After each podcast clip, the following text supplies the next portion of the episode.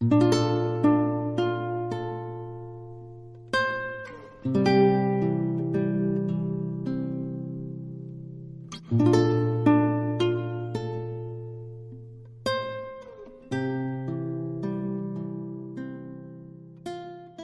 文字中品读人生，在声音里聆听味道。这里是 FM 一八七七点 com，声音的味道。感谢大家的收听，我是江小北，在北京向您问好。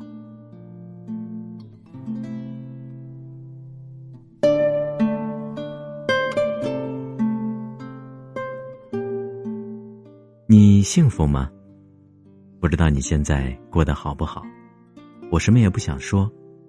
我只想要你幸福。那幸福是什么呢？幸福是人精神上的一种愉悦，是一种心灵上的满足。它会使一个人变得开心。它是无形的，也是有形的。我们触摸不到它，但它却能够表现在我们的脸上，那就是我们的笑脸，有淡淡的。有羞涩的，有灿烂的，等等等等。这些都诠释了我们的幸福。那该如何找到它呢？可能每个人找寻的方式都是不一样的。今天给大家带来一篇来自张曼娟的《在森林里种首歌》，就让我们一起在她的文字里。找寻答案吧。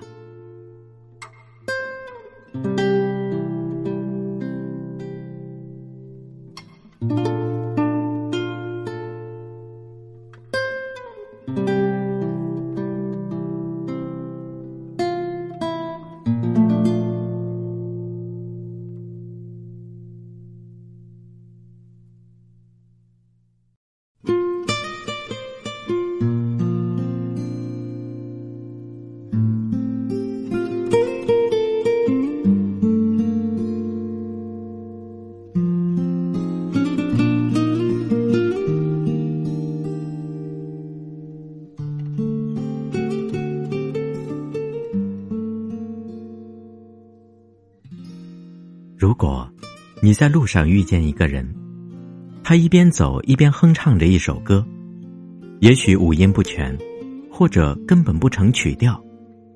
然而，你听得出喜悦的气氛，像一颗颗跳动的光粒子与你擦身而过。这时候，你会怎么想呢？真是一个幸福的人呐！几年前。一位相识多年的朋友开车载我在北海岸兜风，刚刚吃完一袋新鲜草莓，春天的阳光和暖风都很温柔，我们有整整一天的时光可以消磨。我在被草莓的香气裹覆的车中唱起歌来，因为记性不好，每首歌只唱几句就换下一首，却也能不间断，一副可以唱到天荒地老的样子。朋友忽然转头望着我，从来没有见过像你这么爱唱歌的人。我觉得不好意思，我太吵了吧？不是不是，我喜欢听你唱歌，虽然你从来没有唱完过一首歌，可是你总是唱啊唱啊，好快乐。那是因为跟你在一起很有安全感的缘故啊。我笑嘻嘻的回答，避开快乐不快乐的问题。因为在那个时候，我多半的时间其实并不快乐。因着好强性格的驱使，我命令自己不可以被打倒，一定要若无其事的过日子。每一天，我穿戴整齐去学校教书，试图将国文课上得生动有趣。字词的来源和考证也许很重要，而我更在意的是，我们能从古文与古人那儿学到一些什么。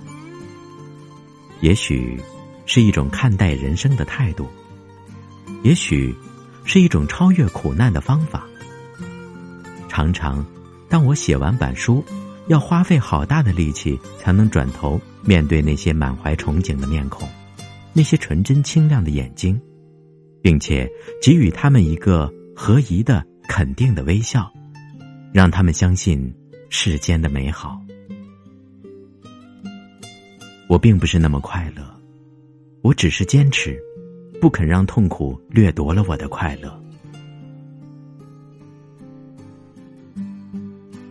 一九九七年八月，只身到香港教书，因为尚未开学，校内人烟稀少，几十个单位的面海宿舍只有我和一位高龄老教授居住。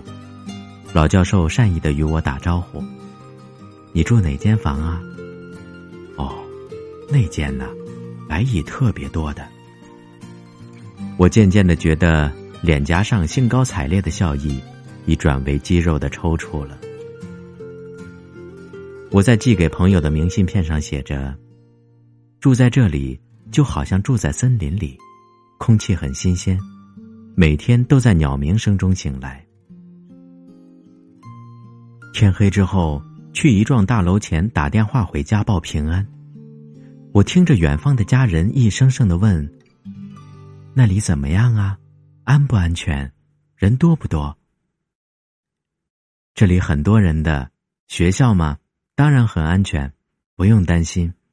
晚上都有人来巡守的。为什么我会知道有人来巡守呢？因为那已经是我的第三个难以安眠的夜晚了。第一夜。我在两室一厅的宿舍里整理行李，收音机里播放着音乐，忽然听见 DJ 喊叫一声，噼里啪啦，一阵火花，四周一片黑暗，寂静的黑。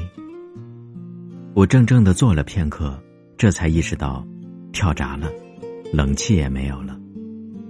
同时，我听见简直不可能会响起的滴答声，那是客厅里的钟表的行走声。可是，白天我已经注意到他没电罢工了，此刻，他却走得龙马精神，滴答，滴答，在卧室里也能听见。